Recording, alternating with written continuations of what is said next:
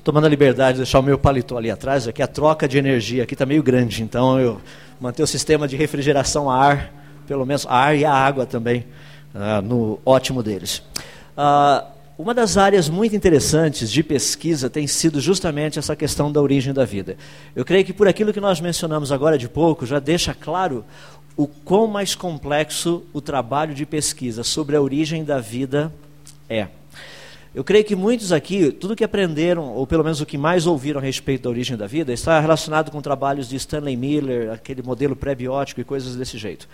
Então, isso tem sido algo muito utilizado nas nossas instituições, é, muito falado na mídia, que já foi provado como vida teria surgido, e de maneira espontânea. Que há bilhões de. Uh, bom, aí a gente vai variar bastante em termos da idade, depende do autor do livro, dependendo do autor do artigo, eles vão te dar uma idade diferente. Mas há bilhões de anos atrás, vida teria surgido espontaneamente e, por processos evolutivos, teria chegado até a complexidade que nós temos hoje. Pergunta fundamental: variação de um organismo vivo é evolução ou não? Segunda pergunta, calma, não responde ainda. Segunda pergunta: especialização de uma forma de vida. Isso é evolução ou não? Terceira pergunta. Especiação. Isso é evolução ou não? Resposta: não. Você fala, não, mas eu aprendi que é. Se a informação genética existente produzir essa possibilidade de variação, de especiação ou de especialização, isso não é evolução, isso é um design inteligente, porque já estava codificado. Evolução seria o aparecimento de nova informação genética que produziria novos órgãos e novas funções. Isso seria evolução. Alguma evidência disso até o presente momento? Nenhuma. Então nós estamos tratando de algo muito interessante. E por favor, eu quero deixar a coisa assim o mais fácil possível, não, não quero entrar tanto de forma técnica, nós temos um grupo bem heterogêneo aqui, eu vou procurar ser o mais básico possível, a gente deixa a, a terminologia técnica um pouquinho para depois. Mas é importante nós sabermos e podermos separar aquilo que já foi provado, está comprovado, ninguém tem dúvida, daquilo que ainda é mera especulação científica. Eu tenho mencionado e volto de novo no ponto que eu disse ontem. Tecnicamente, nós temos hipóteses científicas e temos teorias científicas que, com o passar do tempo e a comprovação, se tornarão em leis científicas. Uma hipótese científica, ela não necessita ser testável. Ela é apenas uma ideia. Então, hipóteses científicas não necessitam ser testáveis. Teorias científicas, tecnicamente falando, elas precisam e devem ser testáveis. Para que depois, por meio de testes, ou da equipe, ou da, da pessoa que produziu a teoria, eh, e por outros, venha a ser provado que aquilo que foi proposto, essa teoria, é na verdade uma lei. Ou seja, ela descreve o porquê a natureza ou partes da natureza se comportam da maneira como eles ou ela se comportam. Então nós precisamos separar isso.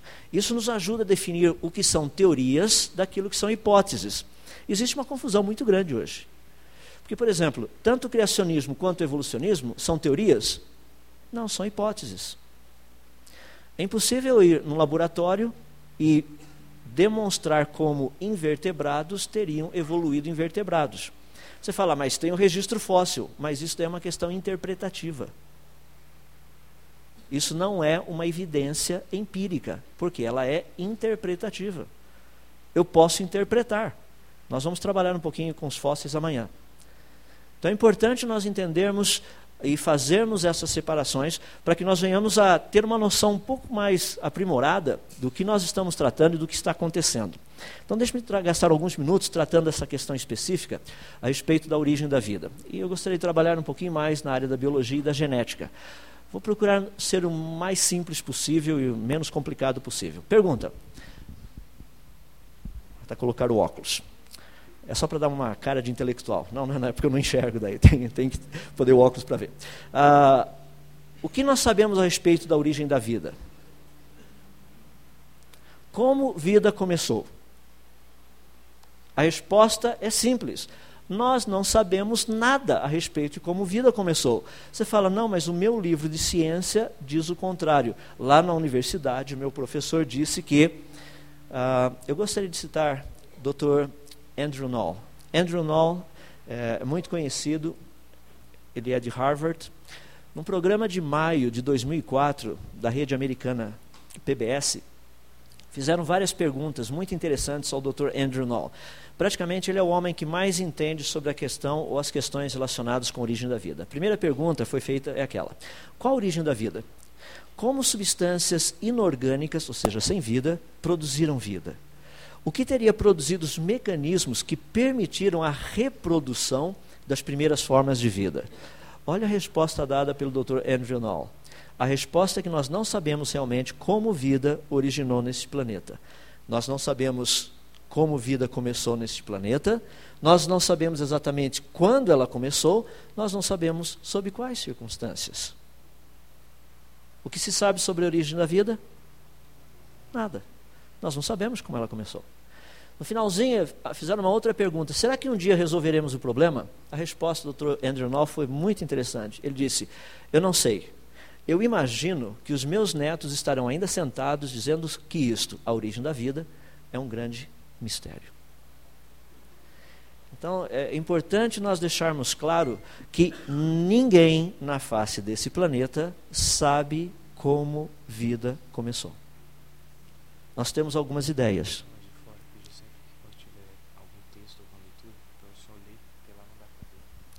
Tá bom, então vou pedir o pessoal lá de fora pediu para eu ler, então vou procurar fazer isso.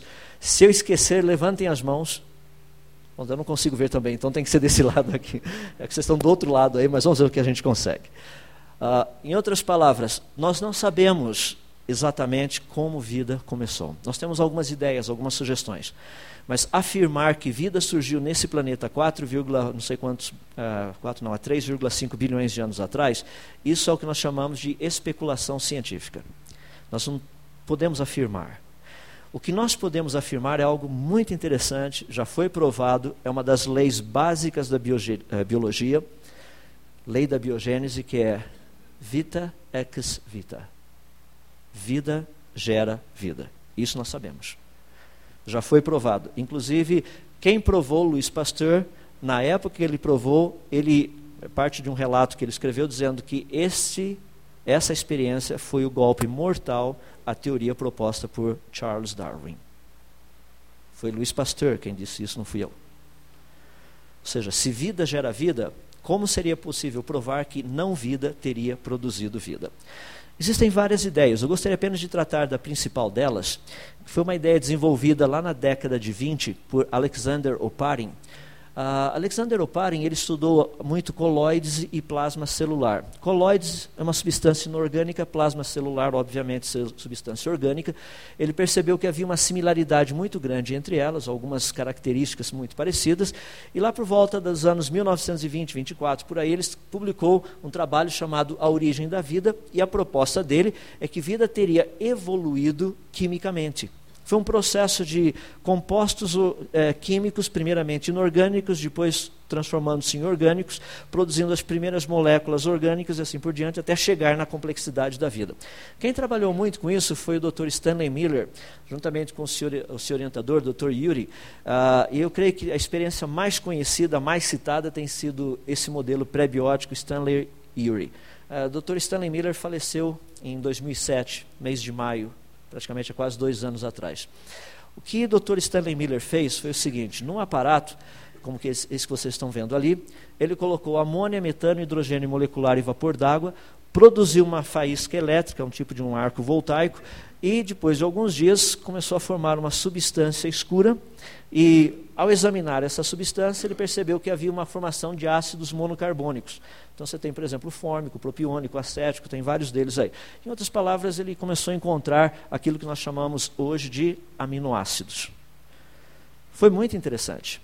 É uma experiência realmente brilhante, mostrando como existe, o qual seria a possibilidade, por meio de processos naturais, uh, da formação de ácidos monocarbônicos, em outras palavras, de aminoácidos. Agora, essa experiência tem sido utilizada para mostrar que ela prova como vida teria surgido. Vamos por etapa. Primeiro, uh, por alguma razão misteriosa, vida utiliza-se de 20 aminoácidos chamados proteinogênicos. Aí a gente precisa começar a fazer as perguntas corretas.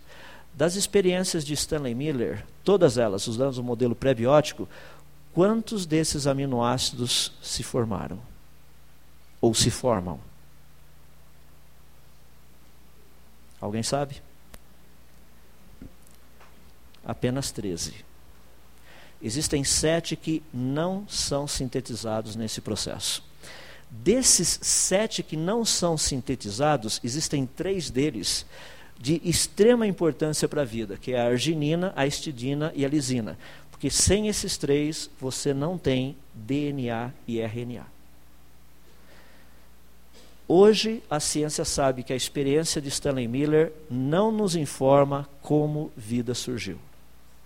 É uma experiência interessante. Mas usar essa experiência para dizer que isso prova a origem da vida não faz o menor sentido. Tanto é que outros já têm procurado outras formas e tudo mais, principalmente porque amônia na nossa atmosfera, radiação ultravioleta, faz com que a amônia literalmente desintegre rapidamente. A quantidade de amônia que você teria que ter na nossa atmosfera é tão grande, mas tão grande, que seria impossível praticamente você produzir e manter o sistema estável e gerar vida teria muita amônia na nossa atmosfera até hoje. Um outro problema que nós temos muito sério a respeito disso, como eu disse, alguns pequenos detalhes. Aminoácidos, eles existem em duas formas, levógeros e destrógeros. OK? Nas experiências de Miller, nós tivemos levógeros e destrógeros produzidos simultaneamente. Para que vida exista, você pode ter apenas levógeros. Uma outra coisa que não é mencionada é que a maior parte dos subprodutos da experiência de Miller foram toxinas. Estude a publicação original, tudo que ele descobriu. Em outras palavras, a experiência de Stanley Miller é muito interessante, mas ela não demonstra como vida surgiu. Infelizmente, você vai encontrar isso ainda em muitos livros. Um outro probleminha muito sério Vamos imaginar que por alguma razão miraculosa os aminoácidos tenham aparecido. Então, o que normalmente nós ouvimos é que os aminoácidos teriam produzido proteínas. Uh, o problema é que aminoácidos não produzem proteínas espontaneamente. Aqueles que estudam na área de citologia, como que o DNA, o RNAT e tudo mais abre, monta, faz todo. Bom, complexo de Golgi, aquelas toneladas de outras coisinhas que a gente brinca aí no meio, as mitocôndrias da vida. O que acontece? Aminoácidos, normalmente, eles não formam proteínas. Não é esse o processo. Espontaneamente, proteínas se desfazem em aminoácidos. Isso é o que a gente observa no laboratório. Nós não temos um único sisteminha que faça o contrário. Inclusive, uma experiência que foi muito interessante, uma proposta que foi muito interessante na uma universidade lá na Califórnia, Dr. Dwayne Gish, que é um criacionista, ele é biólogo, ele fez uma proposta muito simpática uma vez, que eu achei bem válida. Ele falou assim: Olha, eu gostaria de fazer uma única proposta. Eu vou pegar um tubo de ensaio com água perfeitamente esterilizada e pH correto. Eu vou pegar uma pequena célula, vou fazer uma pequena perfuração nessa parede, nessa membrana celular. Vou colocar todos os ingredientes da célula dentro desse tubo de ensaio, incluindo a membrana celular da célula. Eu gostaria de que alguém aqui me desse ou me descrevesse um único processo que espontaneamente tudo isso voltasse a ser célula. Todos os componentes já estão ali. É simplesmente fazer com que a coisa aconteça.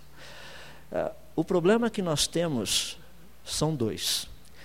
Aminoácidos formam proteínas baseadas na informação existente no DNA.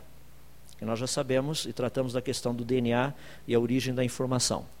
O outro problema é que aminoácidos na presença de oxigênio não formam proteínas. O interessante a respeito disso é que rochas do período pré-cambriano possuem tanto óxido de ferro quanto de urânio, mostrando, portanto, que oxigênio sempre fez parte da atmosfera da Terra. Só para vocês terem uma noção, eu vou ler para o pessoal lá de fora, e os de dentro também. Isso aqui foi resultado de 1983 sétima Conferência Internacional sobre a Origem da Vida, baseado também, que aconteceu uh, simultaneamente com o quarto Congresso da Sociedade Internacional da Origem da Vida, aconteceu na cidade de Mainz, na Alemanha, no ano de 1983. No finalzinho do artigo publicado por Klaus Dose, a conclusão foi a seguinte: a formação espontânea de nucleotídeos simples ou mesmo polinucleotídeos, que deveriam ser capazes de serem replicados numa terra pré-biótica, aquela experiência de Stanley Miller, devem agora ser considerados como uma situação improvável à luz dos muitos experimentos sem nenhum sucesso pela primeira vez tem sido determinado de maneira inequívoca por um grande número de cientistas que todas as teses evolucionistas que afirmam que os sistemas vivos desenvolveram-se de polinucleotídeos que se originaram espontaneamente não possuem nenhum embasamento empírico. Nós estamos tratando de hipóteses. Empiricamente, isso não funciona. Agora, o que me impressiona é que até hoje essa experiência de Miller continua sendo ensinada. Esse é um dos ícones da evolução. A experiência de Stanley Miller, o modelo prebiótico. Como vida surgiu? Continua um grande mistério. Estamos passando para a nova geração aí de pesquisadores dar continuidade. E se você não descobrir, não fique frustrado. Faz 2.500 anos que a gente está trabalhando nisso. Então, bem-vindos ao grupo dos frustrados. Algo muito interessante a respeito, portanto, sendo que a origem da vida ainda é algo muito debatível ou questionável, a pergunta é qual a origem das espécies? Dentro da ideia da origem das espécies, o que nós temos praticamente é a proposta da seleção natural, praticamente desenvolvido por Charles Darwin e Alfred Wallace.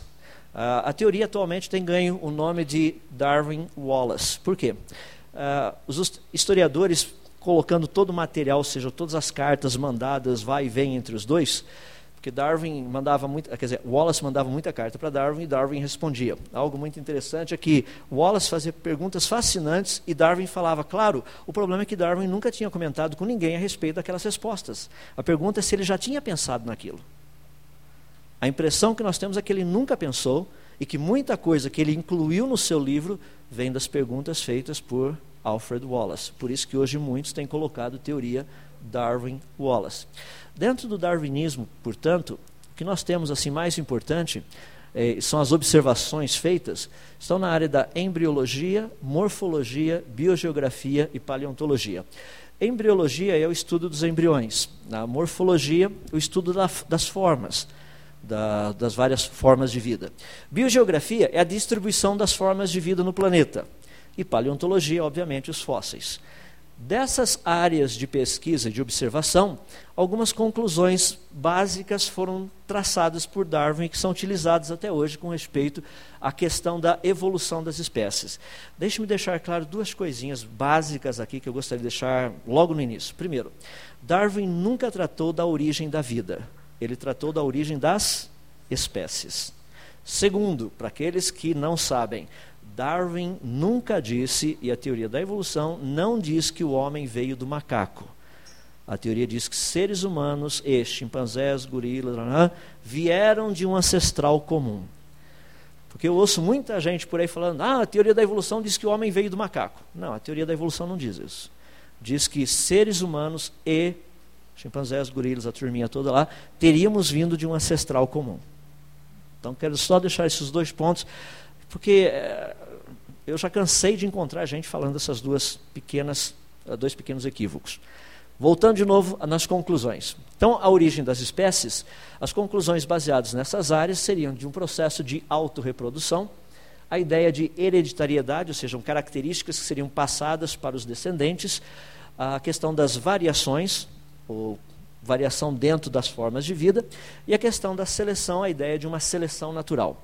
Quando nós estudamos essas áreas todas, tem muita coisa interessante. Por exemplo, questão da seleção natural. A seleção natural, ela explica como a seleção ocorre, ela só não explica a origem da variação. Da onde vem a variação? Por que, que nasce pássaro com bico grande e pássaro com bico pequeno?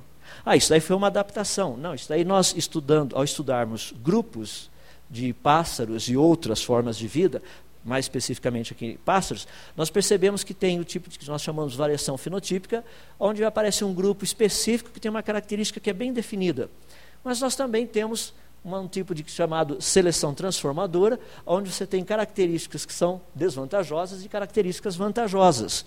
E tem uma outra chamada seleção disruptiva, no caso, você está percebendo pelo tipo dos bicos ali, o que está acontecendo com todo esse negócio.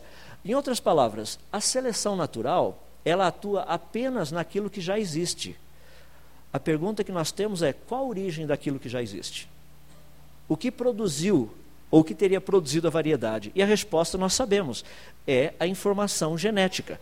Daí vem a questão básica: o que os criacionistas propõem e o que os evolucionistas propõem. Os criacionistas propõem que vida foi criado. Os evolucionistas propõem que vida surgiu espontaneamente. Os criacionistas propõem que foram criados tipos básicos. Em outras palavras, peixes sempre foram peixes, anfíbios sempre foram anfíbios, répteis sempre foram répteis, mamíferos sempre foram mamíferos e aves sempre foram aves.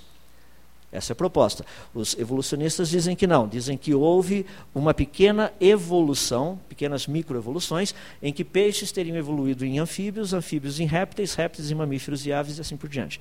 Então essa seria a linha. Eu estou citando apenas a questão do reino animal para ficar um pouquinho mais fácil, mais especificamente aí dos vertebrados, só para a gente ter uma noção básica. Então esse seria o mecanismo básico. O problema é qual a origem da variação então? Os criacionistas dizem as formas de vida foram criadas com tipos básicos com uma capacidade de adaptação limitada. Os evolucionistas dizem que a capacidade de adaptação é ilimitada. O que estou dizendo para vocês é que todas essas questões são testáveis. Nenhum evolucionista falaria, não, forma de vida foi assim, assim, assim, vocês têm que acreditar em mim. Não, a gente vai e testa. Como nenhum criacionista fala assim, Deus criou e não duvide disso. Não, nós precisamos ver o quê? Se realmente formas de vida têm uma capacidade de adaptação limitada ou não. Se a capacidade de adaptação não for limitada, os evolucionistas estão corretos. Se a capacidade de adaptação for limitada, os criacionistas estão corretos. Tem vários processos nesse mecanismo todo, eu não vou entrar em muitos detalhes, mas a ideia básica, por exemplo, dos tentilhões que Darwin estudou. Ele estudou os bicos. Tá, mas o que produz essa variedade de bicos? A informação genética. E de onde vem a informação genética? Ela não vem de processos naturais. Informação não é gerada por processos naturais. Então nós sabemos que os bicos dos tentilhões estão atrelados diretamente à informação, ou seja, à codificação que nós encontramos no DNA. A proposta básica que nós temos, só um exemplo aqui que os criacionistas colocam, seria algo mais ou menos assim: criação de tipos básicos, no caso estou usando o cravo, seria sanícula no G1, e você tem a possibilidade de variações, de especiação, especialização, variação, porque muitas pessoas acham que criacionismo e fixismo são sinônimos, e não são. Os criacionistas não são fixistas. Fixismo é aquele que diz assim: olha, Deus criou peixe cor de abóbora e os peixes cor de abóbora continuam até hoje. Isso daí não é proposta criacionista. Existe uma possibilidade de variação, mas variação limitada. Ah, nós sabemos, por exemplo, que zebras e cavalos vieram de um ancestral comum. Nós sabemos disso. Nós sabemos que raposas, hienas, lobos e cães, todos vieram de um ancestral comum. Mas provar que gatos e cachorros tiveram um ancestral comum, a história é outra. Então, entendam bem as diferenças. O problema é que muitas pessoas falam assim: não, mas espera aí. Quando nós estudamos os embriões, como Darwin mesmo estudou na área da embriologia, nós temos aquele negócio que diz que a ontogênese seria a recapitulação curta e rápida da filogênese. No linguajar nosso, o desenvolvimento de um embrião contaria a história do desenvolvimento daquela espécie. Eu creio que esse desenho de Ernest Haeckel deve ser um dos desenhos mais conhecidos na face do planeta. Você já deve ter estudado isso, você deve ter visto no seu livro, e deixe-me dizer o quão desapontado eu estou se ainda estiver no seu livro. Por quê? No ano de 1908, Ernest Haeckel, ele publicou isso no jornal Berliner Volkszeitung. Ele disse o seguinte: Quero começar confessando com arrependimento que uma pequena parte de minhas numerosas fotografias de embriões é realmente falsificada. Refiro-me a todas aquelas nas quais o material de observação existente é tão incompleto ou insuficiente que, na produção de uma cadeia de desenvolvimento coerente, somos obrigados a preencher as lacunas por meio de hipóteses. Uau! Bom, aí nós temos uma questão interessante. Por quê? Isso tem sido utilizado para mostrar que os embriões no seu estágio menos desenvolvido, a similaridade embriônica, implicaria que todas essas formas de vida, por exemplo, os, os, peixes, algumas aves, tem tartaruga aqui, tem o porco, tem coelho ali no meio, ser humano lá na ponta, todos nós, pelo fato de termos embriões praticamente idênticos, no seu estado menos desenvolvido, teríamos vindo de uma única forma de vida no passado. Ou seja, uma similaridade embrionária representaria uma evidência de uma ancestralidade comum. Eu disse para você que eu estou desapontado se isso aqui está no seu livro, porque há 11 anos atrás foi publicado isso aqui. Dr. Michael Richardson saiu na revista Science, Haeckel Embryos and Evolution. Olha os embriões no estado menos desenvolvido. Eu fico impressionado quando aquele desenho de Haeckel totalmente errado, desatualizado e com farsas no meio, ainda é ensinado e colocado nos livros. Isso não é científico. Isso é científico. Se você quiser, pode procurar na revista Science, volume 280, número 5366, das páginas 983 em diante, está lá o material. Só por comparação, para você sentir um pouquinho, acho que tinha gente escrevendo aí, quer anotar o pus de volta lá.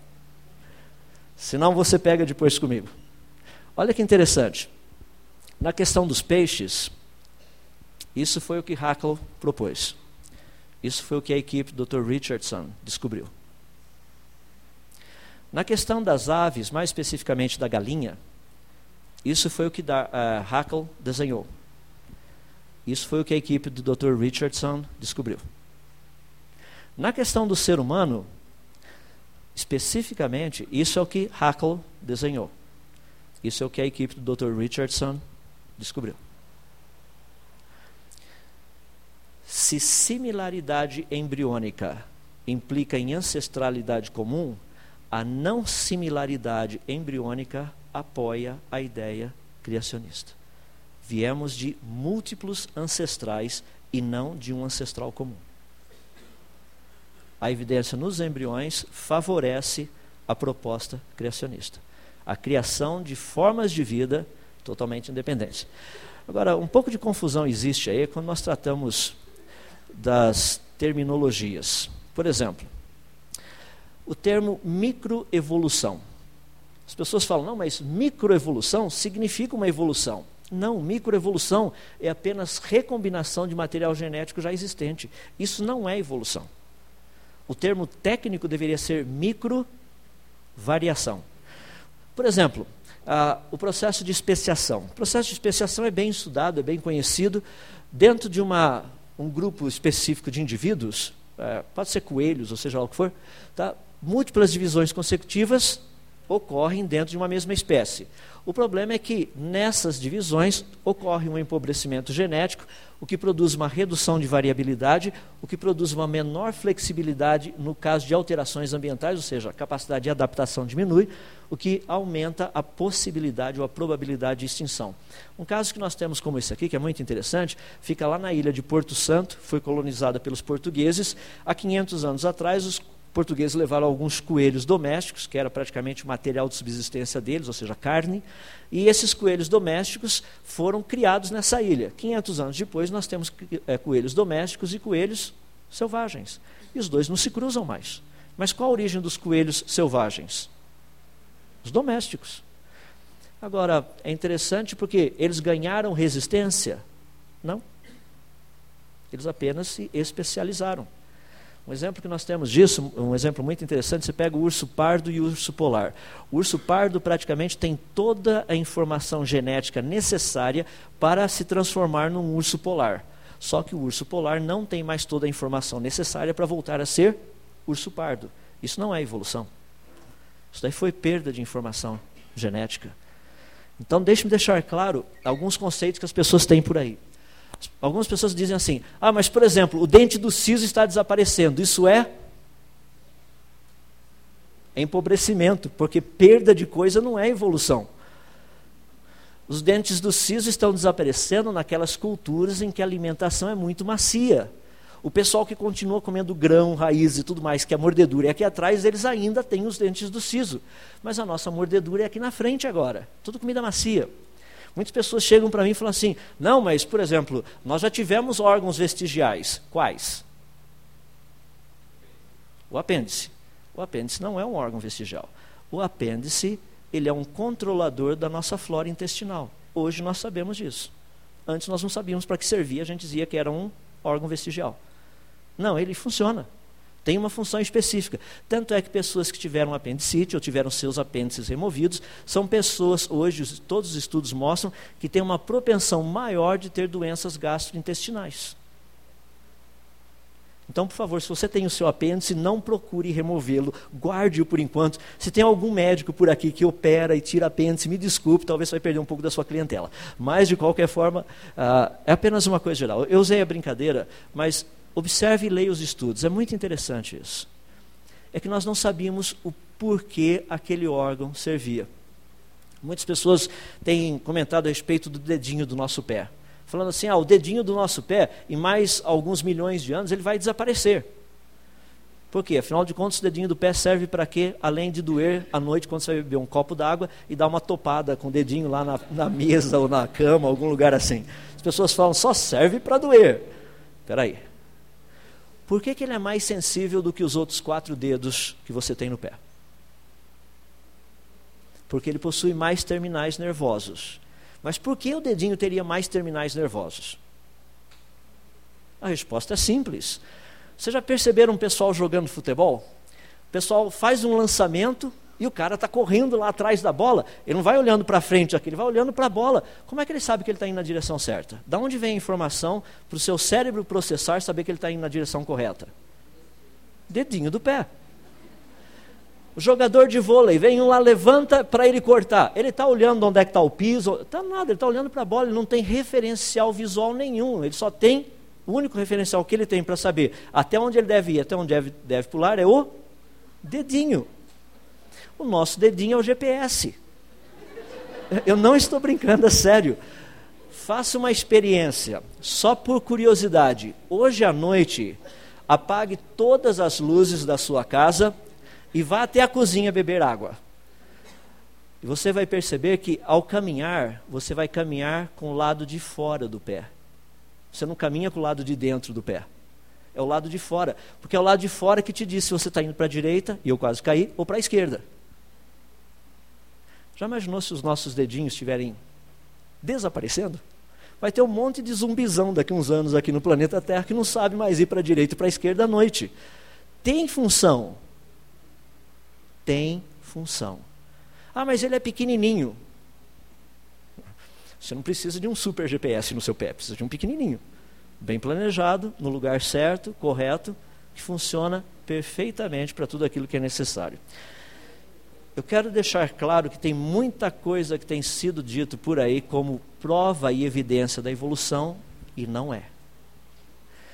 Perda de órgão, perda de função, perda de informação genética não é evolução.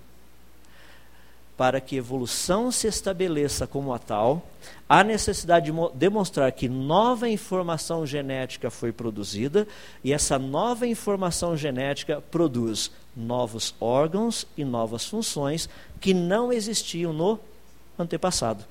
Muita gente fala assim: não, mas e as mutações? Porque mutações são reais, eu concordo com você. Tem vários tipos de mutações, não vou entrar nos detalhes, tem as gênicas e as cromossômicas. E aqui um exemplo bem simples. Aqui você tem abóbora normal e aqui uma abóbora mutante. Quando você vai no supermercado, qual das duas você compra? Creio que acabei de explicar o que significa seleção natural. Uh, você compra de cima e não a de baixo. Você fala, não, peraí, peraí, peraí. É. Porque quando nós tratamos com mutações, quando a gente pega, por exemplo, a nossa querida mosquinha, a mosca da fruta, a gente tem estudado esse bichinho aí de montão. A gente sabe aonde ocorrem as mutações e tudo mais. Aqui está a nossa mosca normal. Tá? Possíveis mutações: cor, uma cor mais escura, uma cor mais amarelada, olhos brancos, olhos laranjas, isso para aquela mosquinha que tem o olho vermelho, avermelhado. Agora, essas mutações aqui, elas não melhoram em nada, absolutamente nada. Elas simplesmente deixam a forma de vida um pouquinho diferente daquilo que ela era, sem mudar nenhuma função, sem dar vantagem nenhuma coisa parecida. O problema é que isso daqui é a minoria. A maioria das mutações produz isso aqui. Asa vestigial, ou seja, mosca que não voa, asa encurvada, que não serve para absolutamente nada, moscas que nascem sem olhos e moscas que onde deveria ter a anteninha para poder sentir, nascem patas. ah, mutações, até o presente momento, tem se, mostrado uma, tem se mostrado uma grande frustração em tentar mostrar como vida teria evoluído. O que nós entendemos e o que nós temos presenciado é que vida ela é complexa, nós conhecemos isso, Existe uma grande variedade, mas nessas novas espécies que temos trabalhado e descoberto, nós percebemos que nada mais tem sido do que recombinação de material genético já existente. Agora, tem algo muito interessante e importante que eu gostaria de colocar para vocês, apenas para pensarmos. E eu estou concluindo, vou dar só um pouquinho de matemática para a gente concluir daqui a pouco, tá? para você ir para casa pensando, que é muito legal isso aí. Olha que interessante o meu jacaré. Você sabe que lá no Pantanal, há uns anos atrás, estava proibido a caça de jacaré. É, então os jacarés evoluíram, agora eles têm asas, saem voando por aí, eles copiaram a ideia das araras. Isso aqui é o que Photoshop consegue fazer, tá? Isso aí não é evolução, isso é Photoshop. Agora, olha que interessante. Uma vantagem seletiva, ela somente ocorre num estado de desenvolvimento completo. Fases intermediárias incompletas não têm valor, ou seja, biologicamente, não tem nenhum valor, sendo eliminadas pela atuação da seleção estabilizadora. O que significa isso em termos práticos? Porque isso aqui é a proposta da teoria da evolução. Vamos imaginar, aqui eu tenho um réptil. Esse meu réptil tem uma boa pata. Ele corre e faz todos aqueles negócios. Daí esse réptil tem um filhote. Esse filhotinho nasce com uma pata um pouquinho diferenciada do original, porque num processo evolutivo, vamos supor que essas patas iriam se transformar em asas. Então aqui você tem o original e o primeiro que vem depois dele, esse réptil nasce com uma pata que é um pouquinho diferente, não é asa, mas também não é mais pata. Tá um processo de uma microevolução. Daí esse daqui, filho do primeiro, tem um filhotinho. Então nós estamos agora com o neto do primeiro. Daí a patinha é um pouquinho mais diferente, uma outra microevolução, já é uma pata diferente, mas ainda não é asa. Daí esse daqui tem uma outra, um filhote, que nasce com uma microevolução. Então agora é o bisneto do primeiro, e esse bisnetinho está com uma patinha um pouquinho mais diferente do primeiro. Lembra que as patas estão evoluindo para se transformar em asas. Ah, vamos supor que estão os quatro juntos. Quatro gerações aqui. E de repente aparece um animal predador. Dos quatro, qual deles estaria melhor capacitado para a fuga? Primeiro, segundo, terceiro ou quarto? O primeiro, porque o primeiro a pata é a boa pata. As outras não são nem uma boa asa, nem uma boa pata. Seriam eliminados pela seleção estabilizadora. Eu acho fascinante que, pela evolução, a evolução jamais teria acontecido. É só o argumento da própria evolução. Isso aqui foi colocado por um professor meu de biologia quando eu estava terminando a universidade lá nos Estados Unidos. Fui conversar com ele a respeito disso. Eu perguntei para ele: o senhor acredita nisso? Ele falou assim: infelizmente eu tenho que acreditar. Eu perguntei qual outra possibilidade. A outra possibilidade é achar que as coisas foram criadas. Alguém tem que escolher aquilo em que quer acreditar, afinal de contas. E cada um de nós tem que fazer isso. Só para com, é, completar, portanto, teria muito mais coisas que a gente poderia trabalhar falando a respeito da vida. O que nós temos aprendido a respeito da vida é que ela é de uma complexidade muito grande. Até aquilo que nós chamamos de vida simples é extremamente complexa. Nós vimos as nossas queridas salmonelas agora de pouco, como esse negócio todo funciona. É, é, é um absurdo a coisa, a complexidade que nós temos aí fora. Agora, os criacionistas têm dito o quê? Que vida foi criada completa, complexa, com uma diversidade básica, uma capacidade de adaptação limitada, e toda a vida foi criada simultaneamente. Não estou dizendo com isso, os criacionistas não estão dizendo com isso, que todas as variações possíveis foram criadas simultaneamente os tipos básicos. Não haveria necessidade de ter sido criado, por exemplo, Poodle, Chihuahua, Rottweiler, Pastor Alemão, Irã. Isso aí são variações. Mas se você tivesse um tipo básico, com o decorrer do tempo, essas variações ocorreriam. Daí entra uma pergunta interessante. Eu sei que tem mais um físico matemático por aqui, então vou brincar um pouquinho, a gente vai curtir um pouco a física e matemática. Então, para os meros mortais que não gostam muito de física e matemática, vê se você segue um pouquinho do raciocínio. Vamos trabalhar um pouquinho. Ah, vamos pensar sobre a origem da vida matematicamente. Porque lembra que toda proposta tem que ser avaliada matematicamente. Tá? Vamos pensar o seguinte: a idade naturalista sugerida pelo. Voltando. A idade sugerida pelos naturalistas com respeito ao universo é de 13,7 bilhões de anos. Vamos transformar isso em segundos, só para a gente ter uma noção. Esses 13,7 bilhões de anos equivaleriam a 4,32 vezes 10 elevado a 17 segundos. Só para não ficar muito complicado os cálculos, vamos arredondar para 10 elevado a 18. Assim a gente arredonda, simplifica a vida. Só que 10 elevado a 18 equivale a aproximadamente 30 bilhões de anos. Vamos supor que essa seja a idade do universo. Bom, um outro ponto interessante: qual no, o número possível de átomos no universo? O número de átomos no universo tem sido calculado da ordem de 10 elevado a 80. Então, esse é o número de átomos que tem no universo.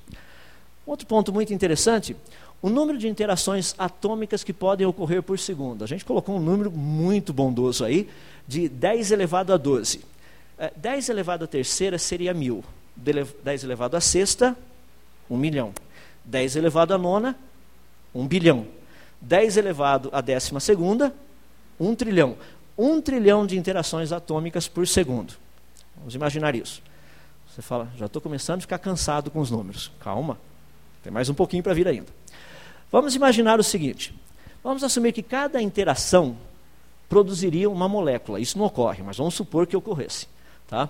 Então, portanto, nesses 30 bilhões de anos, se eu pegar o número que nós temos da idade do universo, multiplicar pelo número de átomos multiplicar pelo número de interações possíveis por segundo, daria uma média mais ou menos, desde o início do universo até aqui, de 10 elevado a 110 moléculas únicas e exclusivas no universo todo.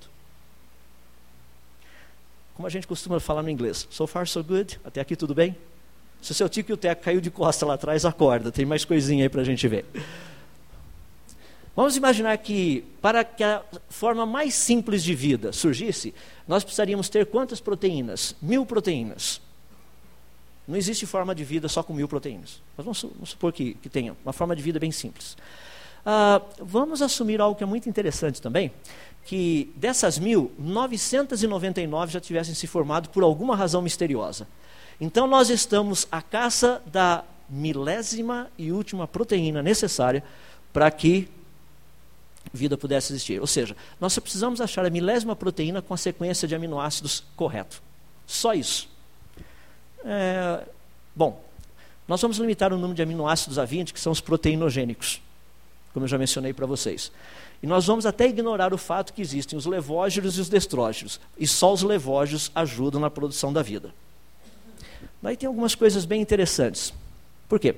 Nós vamos ignorar também que formação de peptídeos em ambiente inorgânico sem vida não ocorre. Mas vamos assumir que ocorra. Tá?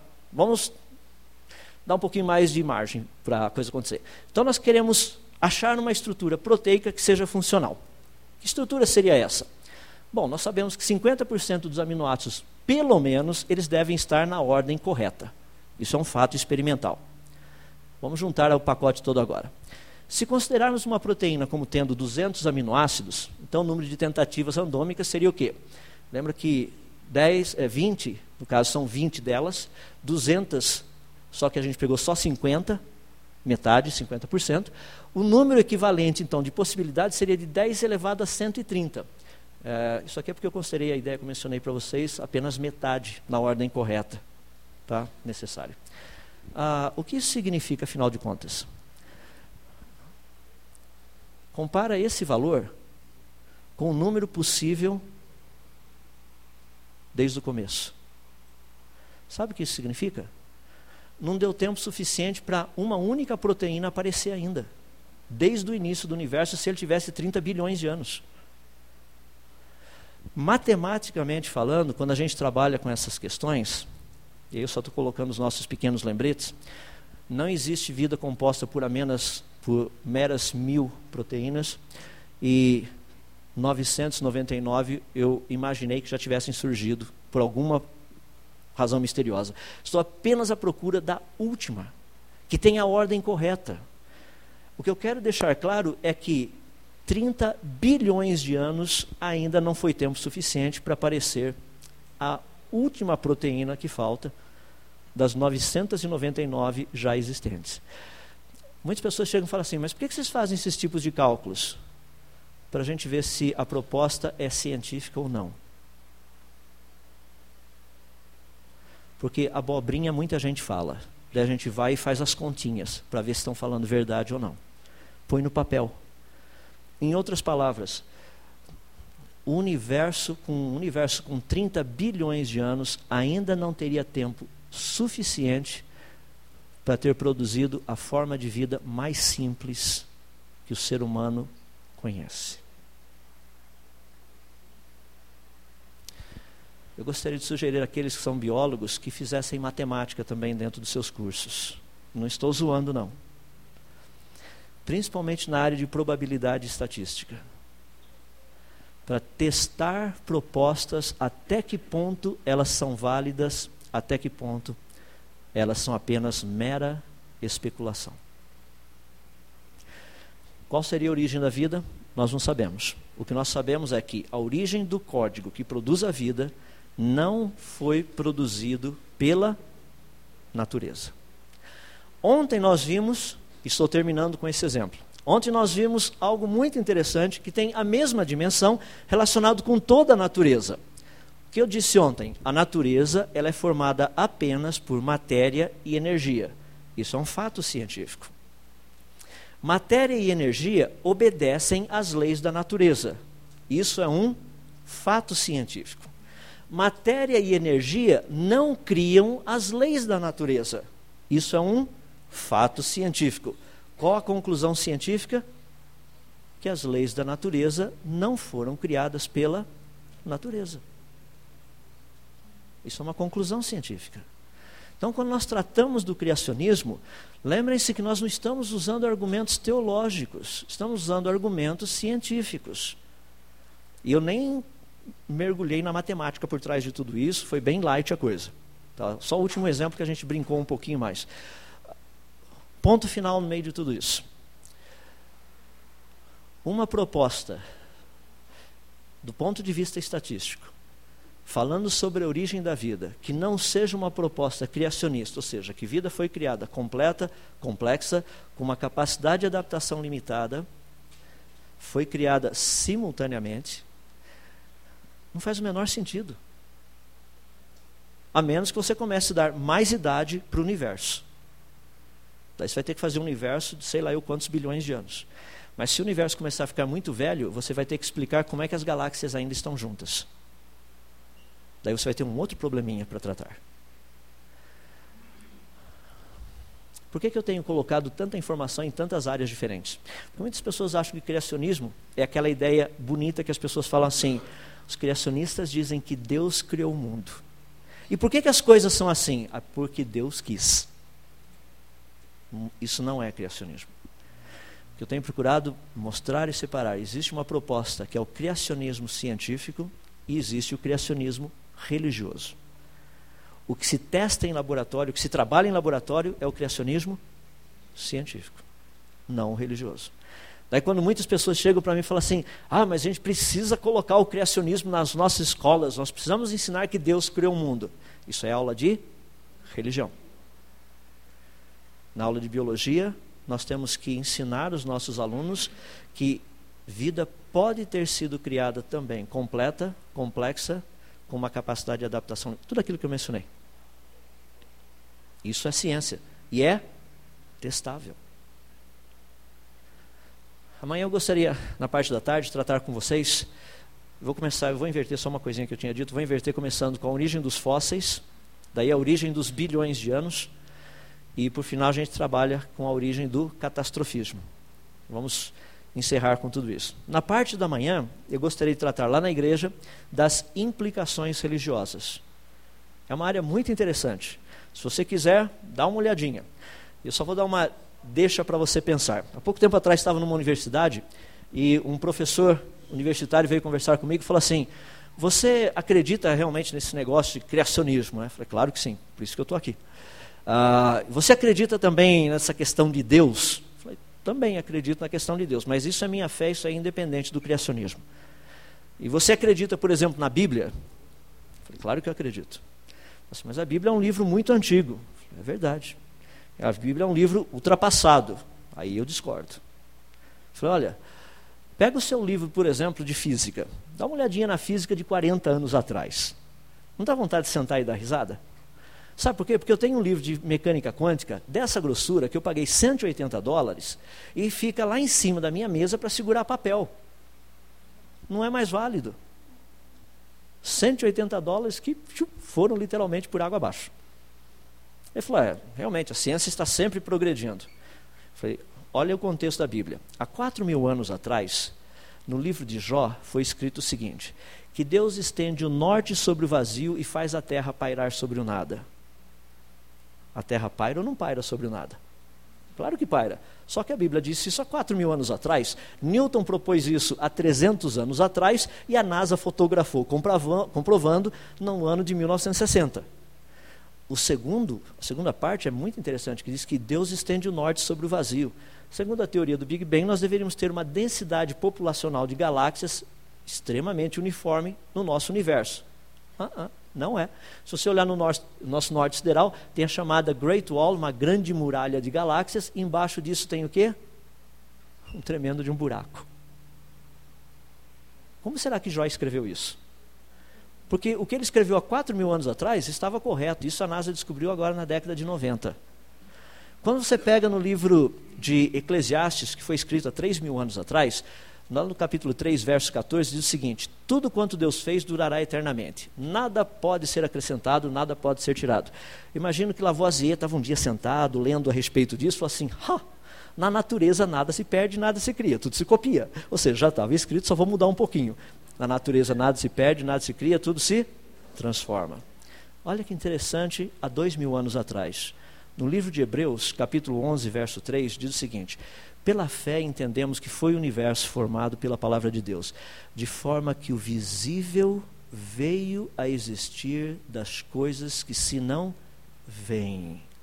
Isso é o que o LHC está trabalhando. Física do século 21. Perguntei para ele, me dá uma boa razão pela qual não devo acreditar no livro, porque ele não precisou de atualização nesses últimos dois mil anos e a informação está correta, perfeitamente correta. Ele falou: é, você está puxando a sardinha para o seu lado. Cada um julgue o que quiser julgar. E cada um creia naquilo que quiser crer também. Você tem a liberdade de crer. Você só não tem a liberdade de trabalhar com as consequências daquilo que você escolheu crer. Isso não está nas suas mãos. Seria bom se tivesse, né? mas não está. Nosso tempo está bem avançado. Eu vou fazer o seguinte: uh, podemos deixar as perguntas para amanhã, caso você não consiga dormir por causa da pergunta, eu fico aqui e te respondo. Uh, só por questão de tempo, são 10 e 15, eu não gostaria de ir um pouquinho mais além. Agora, se todos quiserem, eu fico respondendo perguntas, eu não tenho problema nenhum em ficar até altas horas. Sou muito amigo do Serginho Groisman, então a gente vai embora sem problema, a gente faz o show.